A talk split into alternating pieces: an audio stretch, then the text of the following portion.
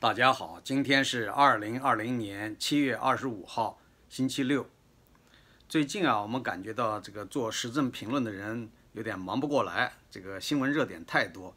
啊，所以生活在我们今天这个时代，资讯来的特别快，然后全世界天下事儿你都马上就能知道。啊，最近呢，有关中美关系的这种新闻特别的多啊。那么我们知道，呃，中国驻休斯顿总领事馆二十四号被这个。查封，呃，不被关闭，应该说啊，被关闭。关闭以后呢，呃，这些使馆的工作人员都撤走。那么撤走的话，那个门有三个，呃，三扇主要的门它都呃锁上。它那个门都不是一般的门啊，都是钢门，就是钢制的非常厚重的门。一般来讲的话，小一般的小偷弄不开的啊。那么它这个门。他既然已经被关闭了，要走了，那为什么不配合把钥匙给人家美方工作人员呢？啊，他故意不给人家，好像给人家呃施加一点难度。但是这个来讲，对于呃美国官方这个执法工作系统来讲的话，这没有太大的难度。人家就是派了一些技术工人，啊，就是用一些那个机械的方式、物理的方式，呃，把它拆卸，这些锁啊、门啊都可以拆卸的，啊，人家就可以进去了。呃，进去以后，有人说这个里边可能还剩了一些东西，呃，因为它毕竟这么大的一个总领事馆，经营了那么多年，它不是说所有的东西都能带走，可能还剩一些东西。后来又专门叫了一些公司啊，把这些里边剩余的东西拉走，呃，然后有没有在地上埋藏什么东西？有的网友说在地上查一查，说不定有什么东西埋到地里了，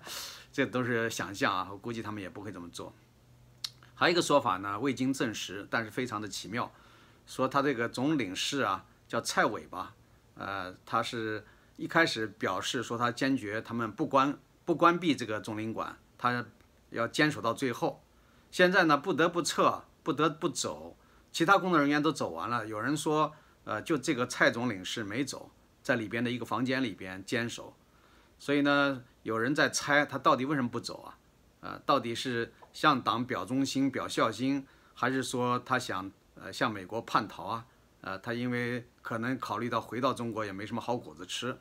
呃，然后是不是？因为他为什么没好果子吃呢？因为他太拙劣了，手法太拙劣了。啊，本来你经营一个好的这个间谍中心大本营，你就好好的经营，啊，哪知道你露出马脚？呃，露出马脚呢还非常的明显，就是呃曾经有过。他专门护送一个人到机场，然后那个那个人早就被联邦调查局盯了很久的一个间谍，当场就被抓。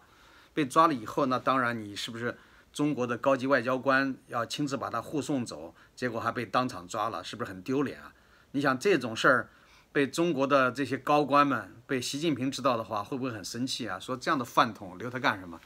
那你要是从美国败退回来了，丢了中国的脸，能能有好果子吃吗？当年志愿军战俘有两万多人，美国呢给这些战俘啊，给他们两种选择，一种呢就是原从原来的那个大陆啊，让他们回到大陆；另一种选择呢就是台湾中华民国愿意接收，呃，给他们自己选择呀，找说找他们谈话，啊，结果呢，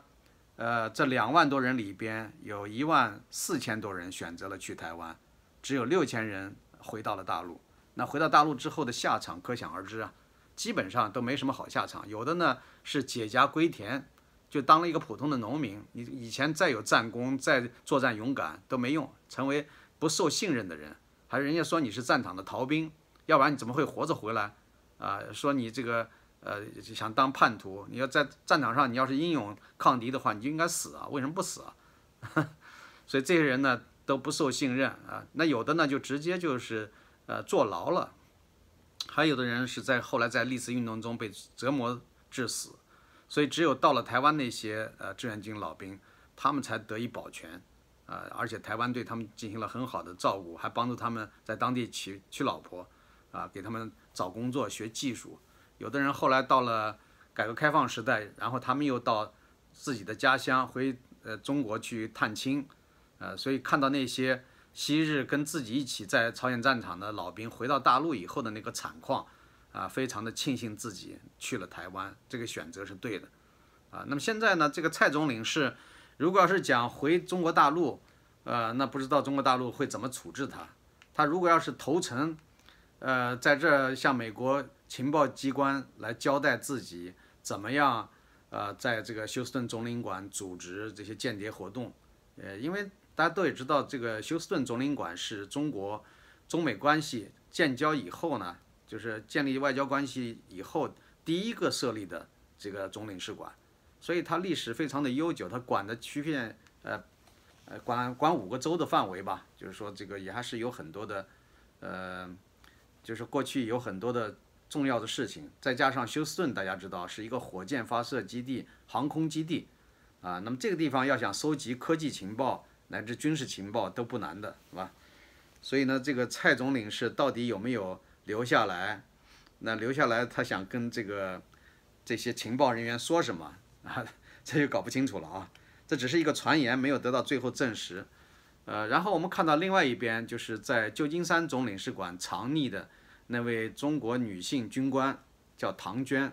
唐娟呢是在周五的下午，呃，不应该是在周五凌晨，凌晨就是半夜十二点多的时候被抓住啊，被逮捕了。这个逮捕很奇怪啊，就大家都在追问说，本来说他藏匿在旧金山总领馆里边，呃，美国 FBI 这些。调查人员总不至于说直接进入到啊旧金山总领馆去把他抓走吧？啊，可能是不是在一种压力下，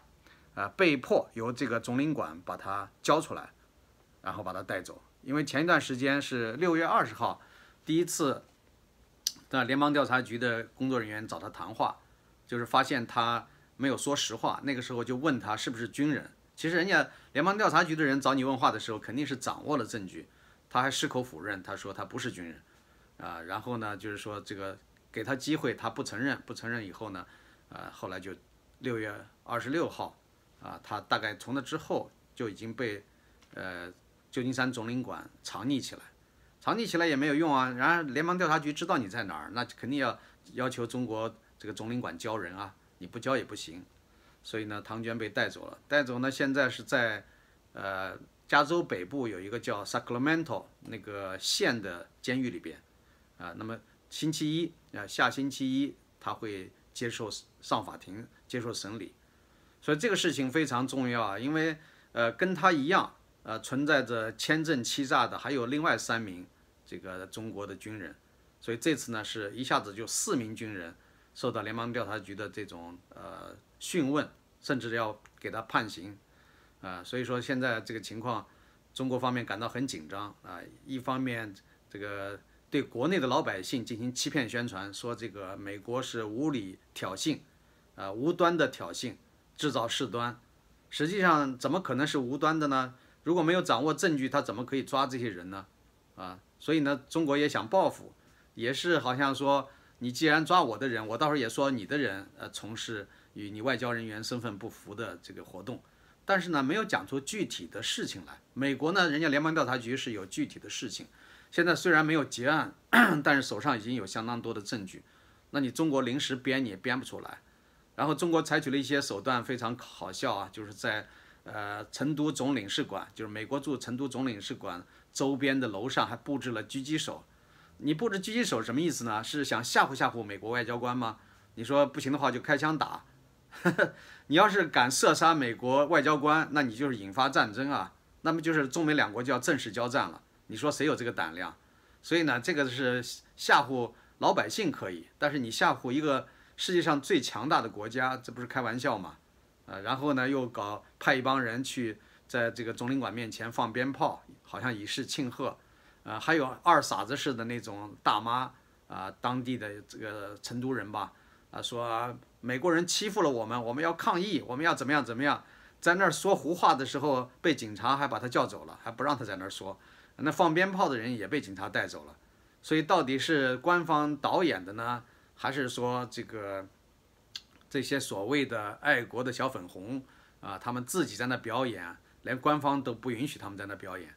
啊，这很搞笑的一件事儿啊。所以你看，最近这个胡锡进很忙，胡锡进他要对这所有的这些事情，要按照这个统一的口径来制造出一些，呃，让中国老百姓相信的谎言，啊，那么这一点呢，就是胡锡进是很在行的，他过去这么多年都是雕盘手嘛，再难度，难度再高的动作他都要完成，所以呢，有的时候实在完成不了的，他也会说几句人话。大家不要低估了这个胡锡进啊，不要以为他永远都说这个呃说的不是人话，偶尔他也会说几句人话，说几句人话想博得这个大家的同情和认可，然后呢，目的还是要灌输他的毒素啊，撒他的谎。所以现在看这些情况啊，这是越来越严重了啊，中美之间这种关系这么严重，当然现在谣言也是满天飞啊，有一些谣言也需要得到印证。你比如说有些人说。这个崔天凯，呃，突然呢，因为间谍罪也是被控制了，这个说法我就觉得太耸人听闻了，啊，毕竟是中国驻美国大使，现在在这样一个外交关系趋于紧张的情况下，啊，怎么可能会突然把中国驻美国大使以间谍罪的名义给控制起来呢？这个说法呢，就是有点煽风点火。当然我知道有些人是特别恨中共，啊，当然也还有人说你恨中共就是恨中国啊，这个共共产党和国家是不分开的，就是党国党国绑在一起的，所以我现在做这个时政评论，经常批评中共，啊，总有一些这个五毛这些，当然也有一些可能是自干五，他跑到我这个视频下留言，啊，说你不过就是想捞点方便面的钱，你怎么就这么不停的来骂中国呢？呃，我说你这种弱智啊，我这个骂的是中共，你怎么非得说成是中国呢？对吧？呃，再说了，我们骂这个。中共哪需要给一分钱啊？啊，不给钱我们也觉得是应当做的事儿啊。何况我们从来没拿过一分钱，是吧？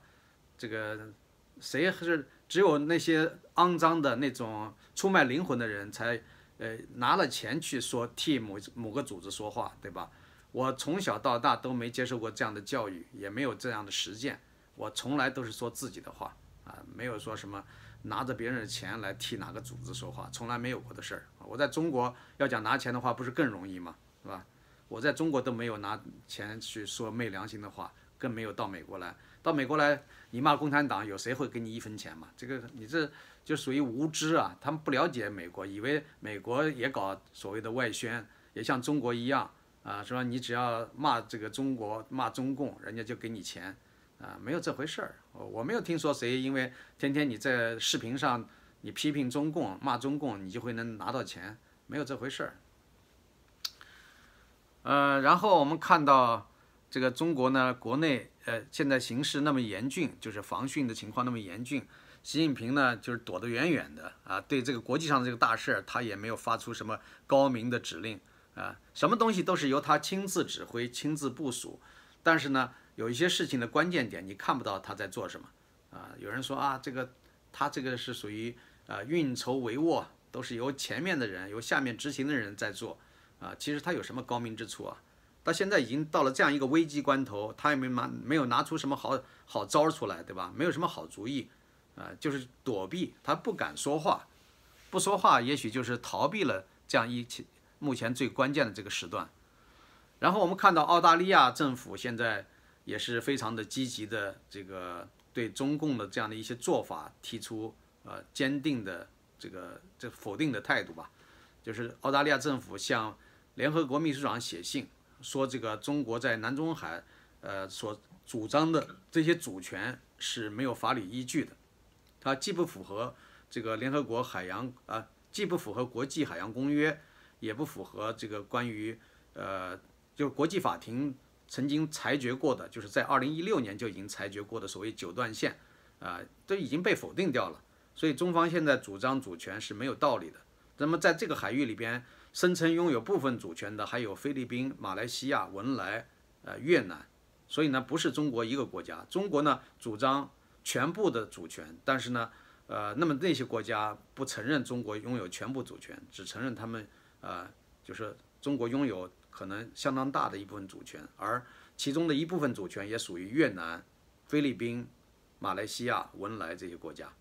呃，所以美国呢是不承认这个九段线的。美国呢是按照国际海洋公约，呃，这个按照这样的一些基本的范畴，呃，长期的来进行国际航行。这过去几十年一直是这么航行的，没有人敢拦阻，从来没有人拦阻说美军进入到中国的海域，也没有进入到中国的十二海里啊。所以呢，这个他也说不出什么东西来，包括在这一带搞军事演习，无论是美日澳的联合演习，还是其他的联习，过去搞了很多次。所以中国，